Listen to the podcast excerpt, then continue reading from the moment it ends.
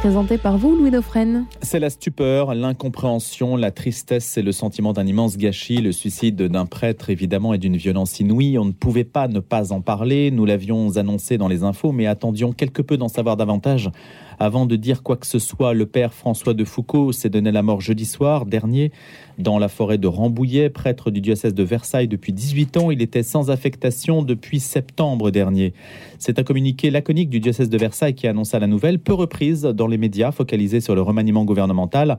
Ancien curé de Bois d'Arcy, ses relations avec le diocèse étaient difficiles et son fort tempérament a sans doute aussi joué son rôle dans cette tragédie. Le but est de reconstituer l'enchaînement des faits de la manière la plus fidèle possible, bien sûr. Et ce n'est pas d'accuser qui que ce soit, ni de juger qui que ce soit. Ce n'est pas le rôle d'un média, c'est simplement d'expliquer parce que sur les réseaux sociaux, les rumeurs aussi vont bon train, les interprétations, en tout cas les inquiétudes aussi sur la manière dont l'Église fonctionne. Est-ce qu'il y a une leçon d'ordre général à tirer de ce qui est traité comme un fait divers? Est-ce qu'on peut aller au-delà de ça et engager une réflexion sur un terrain différent, voir les choses de manière un peu différente et en tout cas essayer de reconstituer, je le disais à l'instant même, l'enchaînement des faits? Bonjour Nicolas Jourdier. Bonjour Louis. Alors vous êtes euh, producteur de films dans votre euh, vie professionnelle. Vous avez notamment produit le film La Confession avec Romain Duris qui était sorti en 2017. Et puis François Foucault et François de Foucault étaient euh, votre meilleur ami. Oui, ben on se connaissait depuis que, depuis que j'ai 6 ans. voilà, donc c'est un ami très proche. on se voyait très fréquemment. Il y a un an et demi, je l'avais emmené en Inde parce qu'il voulait découvrir mmh. les religions asiatiques et, et, moi je connais bien l'Inde. On était encore à faire du ski cet été, cet, hiver, euh, du bateau les. Euh, comment dire l'été dernier et puis euh, il venait là il était très perturbé très troublé et donc il venait tous les 15 jours dîner à la maison voilà c'était donc j'ai j'ai bien suivi toute cette affaire il m'a présenté tous les mails qu'il recevait tout et voilà j'ai beaucoup suivi je l'ai beaucoup accompagné ces derniers temps voilà. quand l'aviez-vous vu pour la dernière fois? Je pense je ne sais pas le jour exact de sa mort mais je pense une semaine avant sa mort alors aujourd'hui, vous prenez la parole parce que vous avez reconstitué les faits.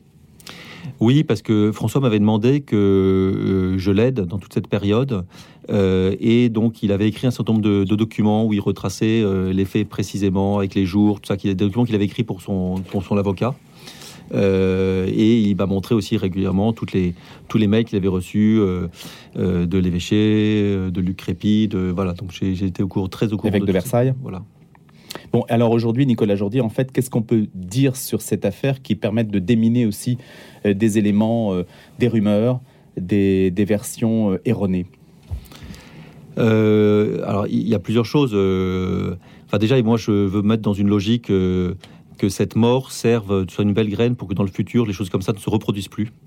Donc, euh, je suis pas dans une logique d'attaque de, personnes, mais euh, vraiment dans une logique de voilà, parce que je, depuis que j'ai publié sur euh, Facebook l'histoire, j'ai été contacté par un certain nombre de, de, prêtres et plus que j'imaginais, qui m'ont fait part de souffrances euh, voilà, de suicide d'autres prêtres ou de souffrance. Il y en a un qui est venu hier à mon bureau en me disant qu'il allait faire un procès demain au diocèse de Paris. Euh, voilà, je sens qu'il y a une énorme souffrance, qu'il y a beaucoup d'abus, qui, euh, voilà, qui malheureusement dans le cas de François ont mené à, sa, mort. Et donc il faut que tout ça, ça cesse. Et donc il faut qu'on soit dans une nouvelle logique et qu'on trouve des solutions pour que ça se reproduise plus. Vous avez créé un groupe qui s'appelle Saint-Michel Saint-François et vous avez à peu près 160 personnes donc qui ont pris contact avec vous depuis hier. Ah, c'est incroyable, hein, parce que depuis que j'ai publié ça sur Internet, il y, a un nombre de prêtres qui m'ont appelé incroyable. Et donc je me suis dit, il faut créer un groupe comme ça. Donc j'ai créé ce, groupe en disant, tous ceux qui veulent, qui sont intéressés par cette euh, thématique et qui veulent qu'on réfléchisse à comment faire en sorte que ça se reproduise plus, ben, inscrivez-vous sur ce groupe. J'ai co-créé le groupe à 11h et le, ce, hier soir, j'ai vu qu'il y avait déjà 150 membres, euh, dont plusieurs prêtres qui étaient dedans. Et, ça, ça, ça, va libérer la, parole. Le but, c'est de récolter les témoignages dans un premier temps, je pense. Et une fois qu'on a ces témoignages, un peu les classer, essayer de comprendre ce qui, ce qui se passe euh, dans l'Église de France. Et après, de trouver de façon positive avec nos évêques des solutions. Au départ, Nicolas Jourdier, on rappelle que le père François de Foucault était curé de Bois d'Arcy, nommé en septembre 2014. Au départ, il s'agit d'un contentieux avec un groupe de laïcs. Ouais, c'est ça qui est terrible. C'est un groupe de laïcs qui se dit on va faire la loi. Le nouveau curé, c'est nous, on va lui expliquer les activités paroissiales qu'on doit en faire. Et comme il se retrouve avec un, un curé qui était très dynamique en termes d'évangélisation. Il a créé énormément de choses. Il, a inventé des dîners entre les pères et les fils pour les adolescents. Il a fait des, dîners de, couple. il a fait venir Alpha. Il a fait la catéchèse du bon pasteur. Il faisait de la paroissiale. Il organisait de l'évangélisation où ils allaient sonner chez les gens dans les, dans les pavillons de, de, Bois d'Arcy. Il était très très dynamique. Bah, il y a un groupe qui s'est dit bah non, ça nous plaît pas. Nous, c'est pas comme ça que la paroisse doit être gérée. Et ça, c'est terrible. Il y, a, un nombre de prêtres qui, en France, qui sont attaqués par des, groupes de paroissiens comme ça qui, veulent faire leur loi. Euh, euh, moi, j'ai vu que ça aussi dans une maison en Bourgogne, c'est les gens devraient être heureux d'avoir des prêtres. Ils devaient être heureux et c'est terrible ça. Alors après, ces paroissiens s'en plaignent au niveau de l'évêché. Ils lui écrivent. C'est comme ça que les choses prennent une certaine ampleur Oui, ils lui écrivent. Et, euh, François, on lui dit à l'évêché, euh, il y a des choses pas belles qui sont dites sur toi. Et François demande à avoir accès à ce qu'on lui dit. Et on, l'évêché refuse de lui dire. On lui dit, il y a une main courante qui a été déposée sur toi. Parce que un de ses paroissiens, un jour, pendant pleine homélie, euh, se met à critiquer François. En pleine homélie. Et donc à la fin sortie de la messe, François dit, Monsieur, je ne veux plus vous voir dans mon église. Si vous allez à la messe, vous allez dans une autre paroisse, je ne veux plus vous voir. Et le gars, il dépose une main courante euh, à la police en disant que François était violent. Et après, il dit à, l'évêché qu'on lui a refusé les sacrements. C'est quand même dingue. Euh, et, François, euh, bah, tout ça, il n'était pas au courant. On lui dit simplement des rumeurs sur lui. il demande un moment à l'évêché, il dit Je veux une confrontation avec ces gens-là. Donc, Monsieur Crépy, Monsieur Valentin convoque les. C'est Monseigneur Aumonier à l'époque. Ah oui, Monseigneur Aumonier, oui, c'est ça. Convoque les, les, les diffamateurs au diocèse pour qu'ils s'expliquent avec François. Et ils ne viennent, viennent pas. Hmm. Ils ne viennent pas. Et François dit, bah, s'ils viennent pas, euh, maintenant vous leur dites d'arrêter leur, leur, leur, leur, euh, comment dire, leur diffamation. Et euh, quelques jours après, ils sont reçus de nouveau à l'évêché. c'est, je pense qu'il y, a eu un. Donc là, vous pointez un dysfonctionnement. C'est le fait de recevoir des personnes qui manifestement font de la délation. oui, c'est un, dysfonctionnement grave. C'est, pas, Sans affronter la personne qui le critique. C'est une absence de gestion de, de conflit dans un truc comme ça, l'évêque, ou comme moi je suis chef d'entreprise, un chef d'entreprise doit dire à celui qui diffame son collègue, tu dis, tu apportes des preuves, si tu n'apportes pas des preuves, tu fermes ton bec. Et, euh, si tu as des preuves, eh ben, ok, on va confronter, tu vas venir avec ton collègue et on va discuter et on va voir ce qui, a raison, qui a tort. Mais on ne peut pas laisser quelqu'un se faire euh, diffamer sans rien dire et en continuant à recevoir des témoignages anonymes et ou des, même pas anonymes. François avait demandé, il avait dit à Alex, je veux une copie de ce qui, a été envoyé. Je vous demande pas la signature, vous me retranscrivez par texte et puis au moins, je veux savoir de quoi on m'accuse. Et non, jamais on lui a donné. Ça va entraîner sa grève de la faim. oui, va le faire à Levallois d'ailleurs, pas dans son diocèse. Bah oui, parce qu'il voulait pas que les gens de sa paroisse soient au courant, il voulait pas faire de scandale. Il y a des copains qui lui disaient mais si tu fais une grève de la faim, il faut prévenir le Parisien, il faut prévenir les journaux. Il dit non non, moi je veux pas de scandale. Moi l'église c'est ma mère, je veux pas de scandale. Et donc il se retire d'un petit appartement qu'on lui avait prêté à Levallois et il commence une grève de la faim qui a duré 20 jours. Et là il demande et il demande euh, qu'un audit soit fait, que la lumière soit faite sur ce qui se passe euh, dans, dans sa paroisse. Et c'est ce qui va effectivement advenir. C'est ce qui va il obtiendra gain de cause. Mais on peut dire que déjà, à partir du moment où il y avait une grève de la faim, on peut dire que la situation était quand même sérieuse. Tout à fait. Et donc un audit est, fait. Euh, et euh, là, bah, l'audit, euh, les auditeurs, de façon, moi je vais le dire clairement, hein, de façon malhonnête, ont fait un audit à charge en interviewant que des gens qui étaient contre François, avec des rumeurs, des faux témoignages comme ça. Et François, comment dire, s'insurge contre ça. Pourtant, le diocèse dit qu'il a choisi l'un des auditeurs. Sans doute, je ne sais pas. Mais euh, voilà, après. Euh, euh, en tout cas, il y a un audit. Il y a un audit. Mais vous dites, vous, l'audit était à charge exclusivement. Oui, par exemple, qu'il accuse de banqueroute financière, alors que François dit maintenant, oui, il manquait un peu d'argent à la caisse, mais il a fait construire un centre paroissial, il faut voir à Bois d'Arcy, je sais pas, c'est quelque chose qui vaut moins 500 000 euros, donc il manquait quelques euros à la fin. Et François dit, banqueroute, c'est faillite frauduleuse. J'ai fait pas de faillite et j'ai pas fait de façon frauduleuse. Donc vous prenez les bons mots. Après, on dit, oui, enfin, il y a quelqu'un, bon, je vais pas rentrer dans, dans, détail, mais enfin, bon, y a, on l'accuse de de plein de choses, le, ça, ça, ça, sera. Euh, mais par exemple, euh, de... Euh, qu'est-ce qu'il y avait dans le oui que ce soit un gourou manipulateur mmh. parce que les gens qui étaient, jaloux parce qu'évidemment il y a plein de gens qui sont venus à la paroisse qui adoraient François j'ai revu sur internet une dame qui dit c'est bizarre quand François est parti de la paroisse je, je pensais qu'il a été nommé à de hautes fonctions tellement il était compétent ce curé donc plein de gens l'aimaient. Hmm. Mais il y a un petit groupe qui a décidé dober sur lui et ça a été repris dans un audit de façon complètement malhonnête. Et là, il y a un élément, Nicolas Jordier, qui a été repris dans l'audit quand même. Euh, je ne sais pas, enfin je le dis parce qu'on l'a accusé d'avoir une maîtresse qui était faux et l'audit parce que l'audit reconnaît que c'était faux. L'audit reconnaît Mais c'est quand même dans le rapport. Voilà, c'est ça qui est incroyable. Et donc, on, dit, des gens disent, on ceci, cela, et on reconnaît que c'est faux, et on le met dans un, document du diocèse. C'est bah, sur des accusations hmm. aussi graves comme ça vis-à-vis d'un prêtre. En plus, euh, bon, les, personnes le couple chez qui il allait. Euh, enfin bon, la dame, c'était pas sa maîtresse. Euh, donc c'est ridicule. Mais mais on dit pas des choses comme ça. C'est terrible, quoi. Nicolas Jourdi, on va écouter monseigneur Brizard qui fera l'homélie vendredi prochain, le jour de ses obsèques. Il aurait dû avoir 50 ans, je crois, hein, vendredi prochain, le, père François de Foucault.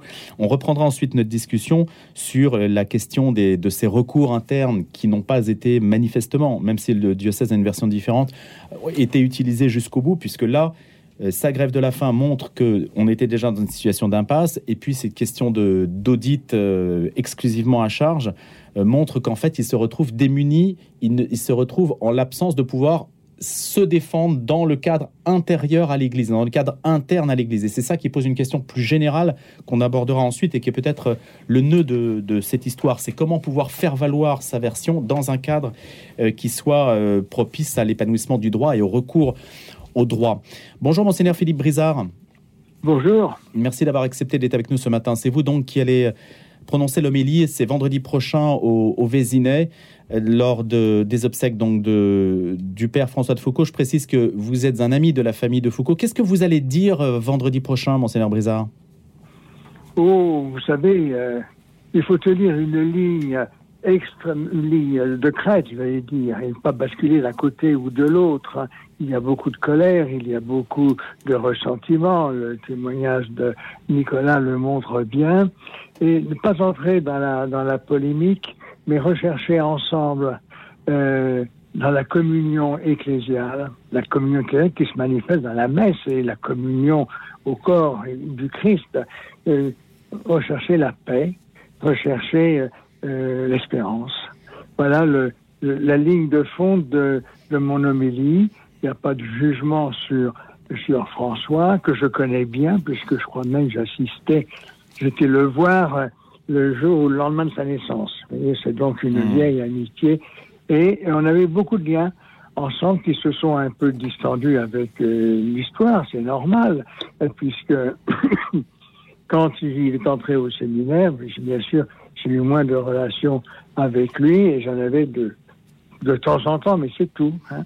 Voilà, donc euh, tout ce que j'ai entendu est, est, est, intéressant. Ce qui m'a intéressé aussi, c'est ce qu'il avait écrit euh, dans La Croix, oui. euh, journal euh, qui, euh, qui repose des problèmes auxquels je suis très attaché, c'est-à-dire tous ces problèmes de, de fonctionnement de, de l'Église. Mais faisons attention, l'Église ne se réduit pas à une institution ou à un truc qui fonctionne plus ou moins bien.